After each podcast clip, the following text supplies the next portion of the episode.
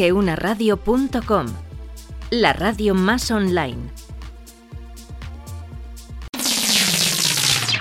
Sigue los programas en directo de másqueunaradio.com en nuestra web o en iBooks y también en los podcasts. Podcast.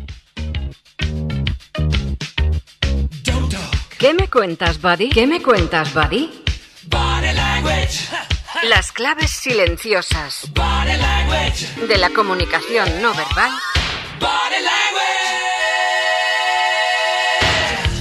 contadas por Constanza García. Buenos días y bienvenidos a este mi primer programa en solitario de ¿Qué me cuentas Body? en másqueunaradio.com. Un programa que se emitirá a partir de ahora todos los jueves en horario de 11 a 11 y media y en el que seguiremos abordando cuestiones que nos ayuden a comprender mejor todo lo que la comunicación no verbal cuenta de nosotros. Y para aquellos que quieran seguirnos o escuchar de nuevo el programa más tarde, Conchi, buenos días, nos recuerda cómo puede hacerlo. Hola, buenos días. Pues nos podéis escuchar en directo en nuestra página web o en nuestras apps y además al día siguiente podéis escuchar el podcast en, en la web también en las apps, en SoundCloud, en Spotify, en iTunes, en iBooks. ¿Cuántos sitios, Conchi? En todos lados. En todos lados.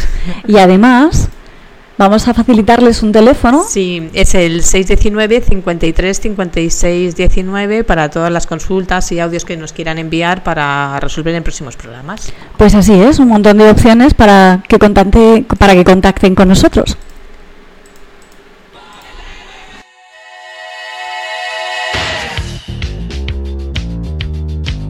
¿Qué me cuentas, buddy? buddy? Piense en la última vez que le mintieron. ¿Lo recuerda fácilmente o le cuesta pensar en ello? ¿Cómo se dio cuenta de que le estaban mintiendo? Y ahora piensa lo grande. ¿Es capaz de saber en qué momento alguien está mintiendo? ¿Es capaz de identificar esas pistas que delatan al mentiroso? La verdad es que nos mienten con frecuencia, incluso en un solo día.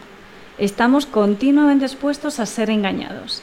Además, es algo que nos interesa a todos porque lo crean o no, forma parte de nuestro paquete básico de supervivencia hemos desarrollado una gran capacidad para mentir. Sin embargo, ya les adelanto, aún somos aprendices en el proceso de la detección del engaño y no será por falta de oportunidades. La mayoría de las mentiras no las notamos o ni siquiera las consideramos engaño. Las llamamos mentirijillas, mentiras piadosas. Bueno, en realidad no les culpo porque el engaño está tan profundamente arraigado en el funcionamiento de nuestra sociedad que si lo eliminamos es probable que no nos sintiéramos muy cómodos viviendo en ella y es que poder mentir es algo esencial para mantener el status quo de nuestro entorno social. ¿Y es que acaso la mentira suaviza la vida? Imagina un mundo... Sí, estoy cenando con él. Parece majo. Un poco gordo. Donde solo se pudiera decir la verdad y nadie mintiese. Aborrezco cada momento que he trabajado para ti. Ah, no hay grandes mentiras. Siempre te he odiado. ¿Te me qué? Te he odiado. No lo sabía. Ya, muchos no lo saben. Ni pequeñas mentiras. Le he dado un sorbito. Está bien. A esa. Ni siquiera mentiras piadosas. Es porque no tengo dinero. Eso no es lo más importante. Por mi aspecto. Ya. En el cine ya lo ven, todo cabe, pero en el mundo real la cuestión pues es bien distinta. No se trata de si mentimos o no, sino cuánto, cuándo, por qué y sobre todo cómo lo hacemos. Por eso en nuestro programa de hoy hablaremos de la comunicación no verbal en la mentira y el engaño. Un asunto apasionante al que le vamos a dedicar los dos próximos programas.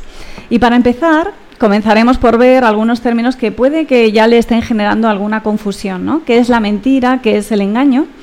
Bueno, pues la mentira es expresar o manifestar de forma contraria lo que se sabe, se piensa o se siente, mientras que el engaño es el equivalente a enredar a alguien o burlarse de él. Ahora bien, si lo relacionamos entre sí, pues diríamos que el engaño es una mentira, pero con cierto enredo y con teatrillo. ¿no?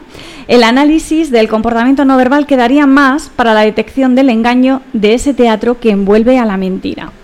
Bueno, no se equivoquen, no se equivoquen tampoco, porque no se trata de buscar mentiras por todas partes, ¿no? sino de tener la capacidad de descubrirlas si es que existen. Eso nos ayudará a impedir que nos engañen o al menos nos ayudará a intentar saber qué hay de cierto en lo que nos quieren hacer creer. Para desarrollar este programa, pues tengo la suerte de contar hacia el final del mismo con un invitado de honor, el doctor en psicología Rafael López Pérez, presidente de la Fundación Behavioral Law y codirector de la Cátedra de Análisis de Conducta de dicha fundación. Con él resolveremos también algunas de las cuestiones que nuestros oyentes han dejado en el contestador de ¿Qué me cuentas, Body? en el 619-535619. Las claves silenciosas, silenciosas, de la comunicación no verbal, verbal, contadas por Constanza García. Hola Constanza, felicitaciones por el programa. Habla Horacio de Argentina. Quería preguntar respecto a la mentira, ¿por qué a veces, estando, estando tan a la mano las evidencias, siendo tan claras las evidencias y estando tan a la vista, no detectamos la mentira o no la queremos detectar. Bueno, felicitaciones de vuelta por el programa. Gracias, Horacio, por, tu consulta. Eh, yo identifico al menos dos, motivos fundamentales.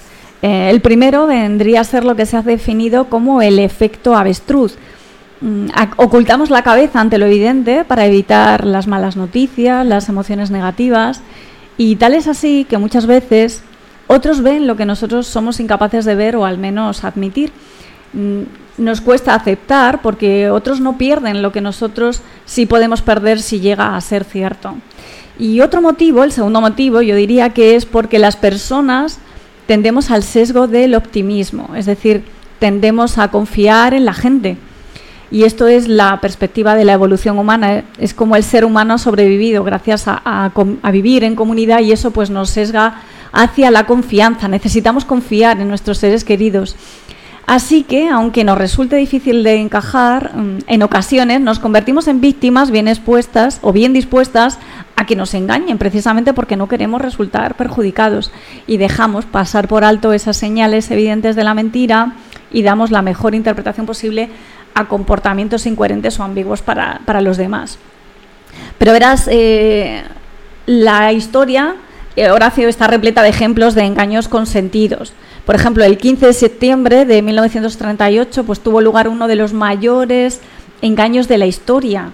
Eh, Hitler, el canciller de Alemania, y Chamberlain, el primer ministro británico, se encontraban por primera vez. Y claro, la expectación de ese momento era alta porque se consideraban la última esperanza para evitar otra guerra mundial.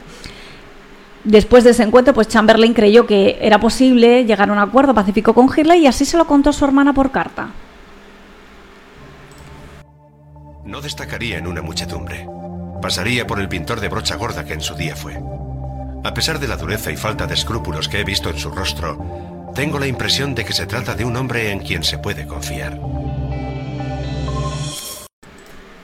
La historia, pues ya sabemos que habla por sí sola. ¿no? Chamberlain leyó bien, leyó bien en el rostro de Hitler dureza, crueldad. Sin embargo, pues creyó más en sus palabras. Hitler contó en ese momento con la ventaja de que estaba engañando a alguien que en realidad deseaba ser engañado, porque Chamberlain quería y necesitaba creer en la mentira de Hitler. De lo contrario, pues tendría que reconocer públicamente que su política de apaciguamiento del enemigo pues había fallado y eso debilitaría a su país. Así que las consecuencias para él de admitir que le habían metido, mentido eran tan graves que significaban pues su fracaso como líder. Así que así es, Horacio, no siempre, a, a, pesar de lo evidente que resulta para los demás, nosotros a nivel individual somos capaces de admitir que nos han engañado. Y vamos con nuestro siguiente oyente y su consulta. Hola Constanza, soy Miguel. Muchísimas felicidades por tu programa. La verdad es que es muy didáctico, muy divertido y me lo paso bomba con él. Y te quiero hacer una pregunta. Esta pregunta es, ¿con qué parte del cuerpo mentimos más? Y ya que estamos, ¿con qué parte del cuerpo mentimos mejor? Muchísimas gracias. La verdad, Miguel, es que no existe una parte del cuerpo que esté expresamente destinada a mentir y que si se activa como si fuese un botón es un síntoma claro del engaño. Tampoco existen gestos que de forma unívoca pues se correspondan con la mentira. Mm, eso pues sería muy fácil y, yo diría que hasta muy aburrido. Eh, lo que existen son indicadores de engaño que se manifiestan cuando expresamos algo distinto a lo que realmente sentimos. Ahora bien, si, si por más y mejor entendemos que lo hagamos más veces y que además no nos detecten, te diría que, pues por un lado tenemos el rostro, que incluye los ojos, la nariz y la boca, que es donde se reflejan las emociones y tiene esa capacidad de mentir sobre los sentimientos. Sin embargo, cuando se genera una emoción hay músculos de la cara que se activan involuntariamente y eso pues nos delata sin que podamos evitarlo. Por eso la gente presta especial atención a intentar controlar su rostro y también prestamos especial interés a mirar los rostros de los demás, porque estamos más entrenados. Por eso diría que con el rostro mentimos mucho, mentimos mucho, pero mentimos peor, porque también nos pilla antes. Y la segunda fuente de pistas sobre el engaño es el cuerpo en sí, las manos, las piernas, el tronco, los pies, no nos olvidemos de los pies. Y a diferencia del rostro, la mayoría de los movimientos del cuerpo no están vinculados de forma directa, directa con las regiones del cerebro ligadas a las emociones. Además, una persona pues puede sentir lo que hace su cuerpo, incluso lo ve, y eso pues te ayuda a controlarlo. Yo compruebo lo que estoy haciendo y si veo que es en desacorde con lo que estoy sintiendo, puedo, puedo manipularlo a mí mismo, puedo, puedo cambiarlo. Además, lo que sí que sucede es que estamos muy poco entrenados a leer o interpretar los cuerpos de los demás, por eso sí que nos genera tanto interés. Así que digamos que en general con el cuerpo mentimos algo menos, pero lo podemos hacer mejor, porque nos detectan peor. Fíjate si la gente mentiría, vamos a pensar, si la gente mentiría menos, si, si, si supiese que existe un signo tan reconocible y universal de la mentira, pues como le sucedía a Pinocho, que, que no dejaba de ver crecer su nariz con cada mentira. Eh, vamos a ese momento de la niñez con Pinocho. Pinocho, ¿por qué no fuiste a la escuela? ¿A la escuela? Sí, eh, yo... Eh, Anda, dile. Iba a la escuela y encontré a alguien. ¿A alguien? Sí, eran dos monstruos con boca de lobo. ¿Qué es? ¿Monstruos? ¿Tuviste miedo? No, pero me ataron en una bolsa. No me digas. ¿Y dónde estaba Don Grillo? Eh, ah, Pepito. A mí no me metas, ¿eh? Lo ataron en una bolsita. No. Sí.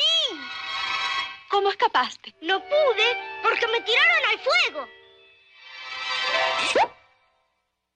Oh, mire, mi nariz. ¿Qué pasa? Puede que no me digas la verdad, Pinocho. Quizás. Sí, la dije. Palabra por palabra. Pobre Pinocho, palabra por palabra, él dijo la verdad. El poder de la palabra frente a la evidencia de los signos del lenguaje no verbal, esa nariz que no dejaba de crecer y aún así él seguía diciendo la verdad. Bueno, si tuviera que dar una respuesta única y apostar por una sola parte del cuerpo, como nos pedía Miguel en su consulta, pese al gran control que hacemos del rostro, yo diría que mentimos más y mejor con la sonrisa.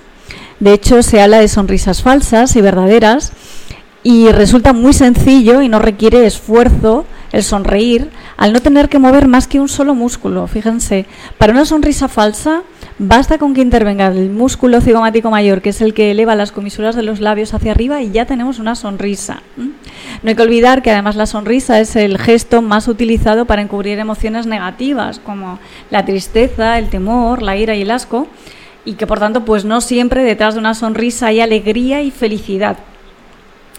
En realidad, es muy probable que ya hayan escuchado ustedes en alguna ocasión que hay una gran batería de gestos y síntomas que se listan como indicios posibles del engaño. Y es que la ciencia aporta hasta 23, 23 indicios. Todos ellos elementos de mentira, de inseguridad, de incomodidad, de tensión. Pero eso lo vamos a dejar para más adelante, porque ahora mismo me gustaría dar paso cuanto antes a nuestro invitado especial, el doctor Rafael López, presidente de la Fundación Behavioral Law, doctor en psicología y codirector de la Cátedra de Análisis de Conducta de dicha fundación, así como director de varios posgrados, entre ellos el de comportamiento no verbal y detección de la mentira. Una de las personas, sin duda, que más sabe sobre comunicación no verbal en este momento en nuestro país, en el campo de la detección de mentiras. Así que todo un lujo contar con Rafael. Buenos días, Rafael. Buenos días, Constanza. ¿Qué tal? Eh, enhorabuena por esta andadura que inicias con esta magnífica iniciativa de, llevar la comunicación no verbal al, gran público. Es, eh, no solo es estupendo, sino además un reto, porque hacerlo a través de la radio e intentar ejemplificar toda esa comunicación no verbal a través de las ondas tiene, tiene su aquel, ¿eh? Sí, sí. A mí me gustaría, Rafael, en este espacio, y lo vamos así a contar a nuestros oyentes, que siempre que te sea posible estar con nosotros, que ya digo que va a ser un lujo, pues nos trajeras esa parte más científica de la comunicación no verbal. Rafael, yo creo que nos encantará que nos ilustres con las conclusiones de estudios, investigaciones que ya se hayan realizado sobre lo que, lo que nos planteen los oyentes y que nos ayudes igualmente a clarificar qué hay de ciencia en muchos de los mitos y leyendas que también circulan en torno a la comunicación no verbal, porque hay mucha mitología y gente que da por supuesto cosas que creen que no lo ha dicho la ciencia, pero posiblemente no sea así. Así que si te parece, Rafael, vamos a escuchar esa otra consulta que nos llega desde muy lejos. Ya verás qué curiosa es y qué entrañable. Constanza, yo no soy Nuria Guitar. No, no, no, no. Y yo no soy Magín Revilla. Esto tampoco es para nosotros un día cualquiera es para ti, Constanza, que estás de estreno y eso es muy importante. Importantísimo, tanto que queremos compartir contigo, darte la enhorabuena a ti y a tus oyentes y formar parte un poquitín, un poquitín de este tu primer día. Pregunta, pregunta indiscreta, sobre todo porque tendrás que mojarte. ¿Quién engaña mejor en la comunicación no verbal, el hombre o la mujer? ¿Pero qué dices? ¿Cómo preguntas esto? Ah, para que ¿Lo dices en serio o me estás metiendo una mentira? No seas mentirosa. Ay, bueno, mi pregunta empieza antes, es decir, cuando el hombre y mujer no son ni hombre ni mujer. ¿Cuándo aprendemos a mentir? ¿Y por qué aprendemos a mentir? Eh, ¿Alguien nos enseña a mentir? Claro, son muchas preguntas, ya lo sé, pero ¿alguien nos enseña a mentir? ¿O cuándo empezamos a mentir? Venga, ¿Y por qué? venga, que te estás pasando. Bueno, vale, venga, ya me callo. Solo era una, pero aproveché un poquito. Al toro y mucha suerte. Enhorabuena. Ahí ese imagen siente tan certero, ¿no? Sus preguntas, porque digo yo que el hecho de que sea uno de los diez pecados capitales o de, de los diez mandamientos de la ley de Dios, mejor dicho, ya da pistas de la respuesta. Esto no lo aporta la ciencia, pero es curioso el dato de que uno tiende a pensar que el género opuesto siempre miente más, mientras que el propio solo lo hace algunas veces, cuando en realidad mentimos por igual, ¿no? ¿Qué te parece, Rafael? ¿Qué nos dice la ciencia de, Pues, eh, de este eh, tema? Eh, sí, pues es muy interesante porque la ciencia nos viene a desmontar en cierto modo ese, ese mito que tenemos y que en cierto modo, como las mentiras que principalmente nuestras parejas o personas del género opuesto nos pueden haber eh, realizado a lo largo de nuestra vida, se nos han quedado muy marcadas, pues han sido experiencias por lo general bastante negativas cuando les hemos pillado, porque evidentemente habrá muchas ocasiones en las que nos han mentido que no hemos llegado a saberlo, pero a las veces que lo hemos sabido, pues, pues nos han marcado y eso nos hace pensar que efectivamente eh, las personas que nos rodean pues nos mienten y en especial las personas del género opuesto. Pero la ciencia, si nos vamos a diferentes investigaciones, nos dice algo mm, en algún sentido contrario. ¿no? En otro quizá avala también esa teoría, pero con algunos matices. Por ejemplo, recuerdo perfectamente la investigación de Childs, es una investigación del año 2012, en el cual eh, se planteaba que las mujeres tenían una mayor eh, aversión a la mentira. Es decir, se plantea eh, que efectivamente existe una diferencia. Y a través de una investigación con- consistente en una serie de apuestas que tenían que ir haciendo y unos se mentían a los otros, pues se dieron cuenta que en pequeñas mentiras efectivamente la mujer estaba un poquito por encima del hombre. Pero cuando las apuestas eran grandes, cuando estábamos hablando de algo ya importante, ahí se igualaba y no existían diferencias entre hombres y mujeres. Con lo cual, cuando la mentira es importante, según estos autores, pues no existiría esa diferencia. Otros autores, por ejemplo, una investigación más reciente del año 2017 de Jung y sus colaboradores, pues nos dice que la interacción de género también tiene poco impacto en, la frecuencia en la que, con la que mentimos. ¿no? Eh, sí es cierto que dice que hay una pequeña diferencia cuando los hombres mienten hacia las mujeres, es decir, cuando están en un juego en el cual hay hombres y mujeres, los hombres tienden a mentir más que cuando están en, en un juego con otros hombres, ¿no? Con lo cual, pues también eh, es interesante, ¿no? Es decir, nos van dando una de cal y una de. No hay grandes diferencias, pero sí hay diferencias sutiles. Otra investigación, por ejemplo, de, del año 2012, Marqueva, eh, nos dice que em, en principio eh, eh, su planteamiento es ya no de sexo como, como hombre-mujer, sino de rol de género, el rol femenino y el rol masculino. Eh, hacen un test eh, sobre diferencias de, en- concreto el inventario de identidad de género, para establecer el, el rol que tiene esa persona independientemente de su sexo y eh, les hacen un estudio con resonancia magnética funcional.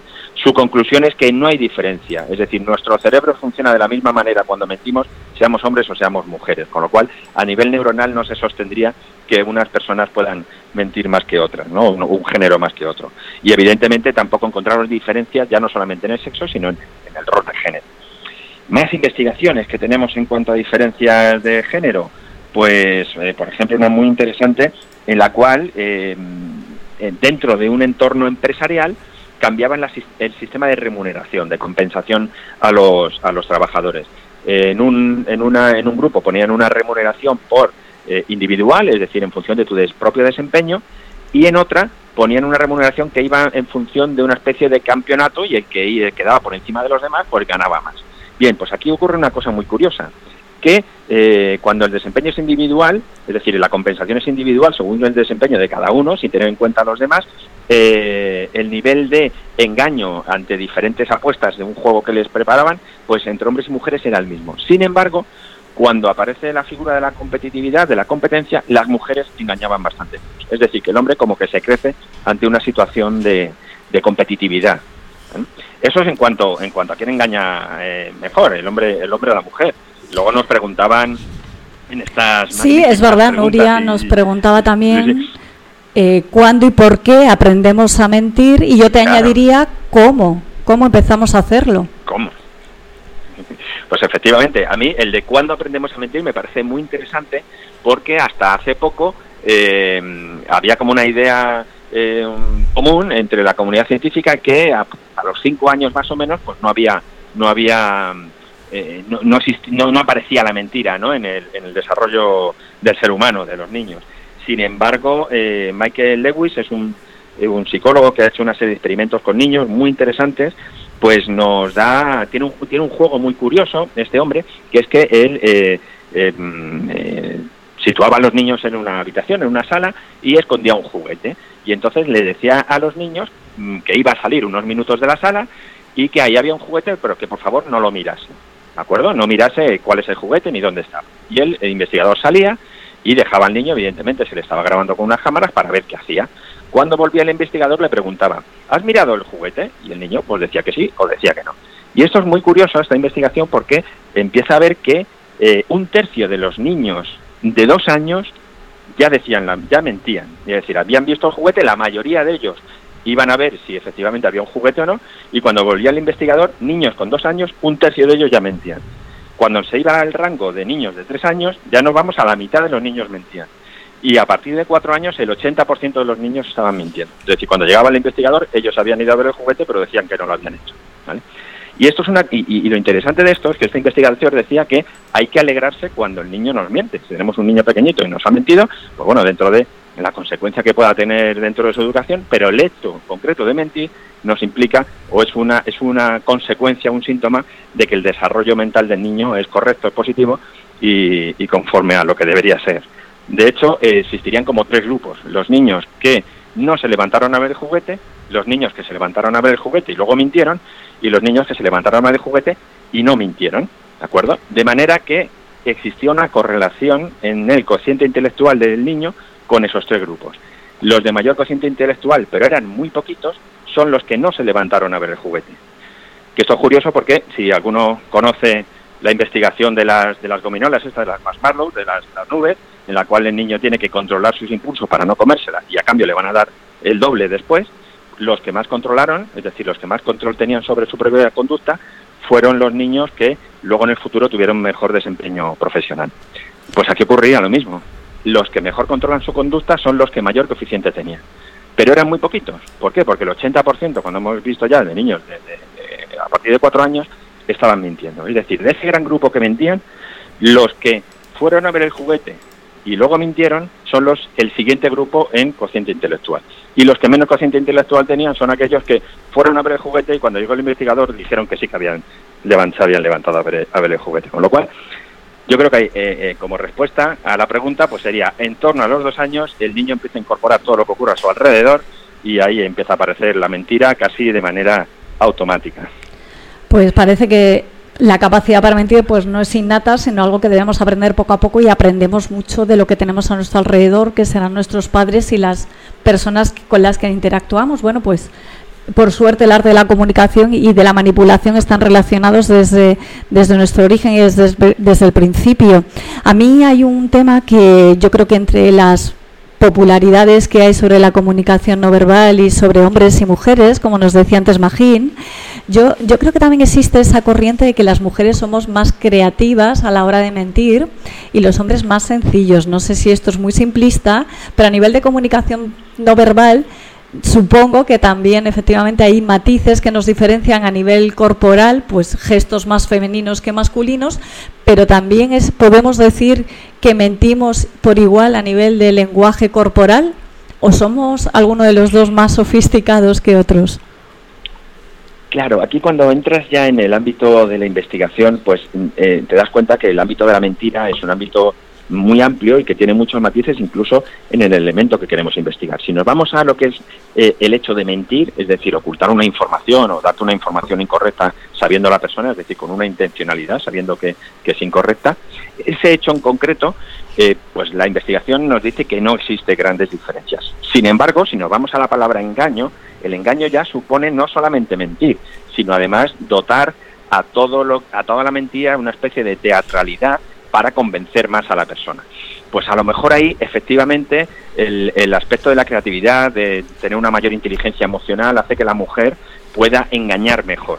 No tanto el hecho de mentir, que sería un, elemento concreto dentro del engaño, sino todo lo que rodea a esa, a esa mentira para adornarla y hacer que efectivamente cuele. Pues posiblemente ahí sí existan, sí existan diferencias por lo que decías, por el factor creatividad, por el factor eh, eh, inteligencia emocional, eh, Mm, eso eh, es, sí existe una diferencia a, favor de las mujeres en el reconocimiento de la expresión emocional, en la propia expresión de las emociones también, y todo eso ayuda efectivamente a mentir, bastante mejor. Pues es verdad que la emocionalidad no la gestionamos posiblemente igual y eso los motivos por los que mentimos tampoco son los mismos. Pues muchísimas gracias Rafael por haber compartido tu tiempo y espacio y también a ustedes eh, que están ahí al otro lado. Con esto vamos a dejar el programa de hoy. Les espero el próximo jueves en un segundo programa de ¿Qué me cuentas, Body? sobre la comunicación no verbal en la mentira y el engaño, intentando dar respuesta a cuestiones, inquietudes pues sobre este asunto. Así que, Rafael, cuento igualmente contigo el próximo jueves. Un placer. bueno, pues recuerden cuidar su lenguaje silencioso y no desviarse demasiado de la realidad y así al menos pónganle una sonrisa.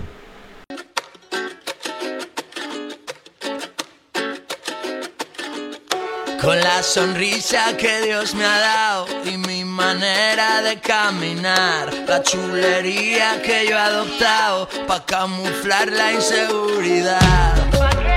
La inseguridad, para camuflar la inseguridad.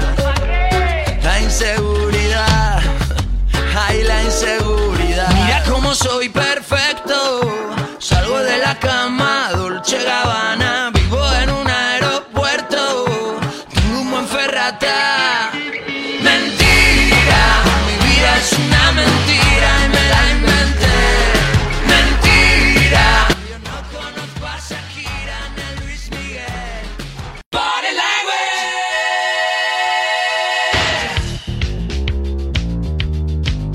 ¿Qué me cuentas, Buddy? ¿Buddy?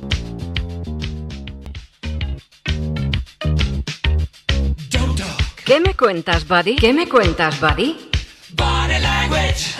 Las claves silenciosas de la comunicación no verbal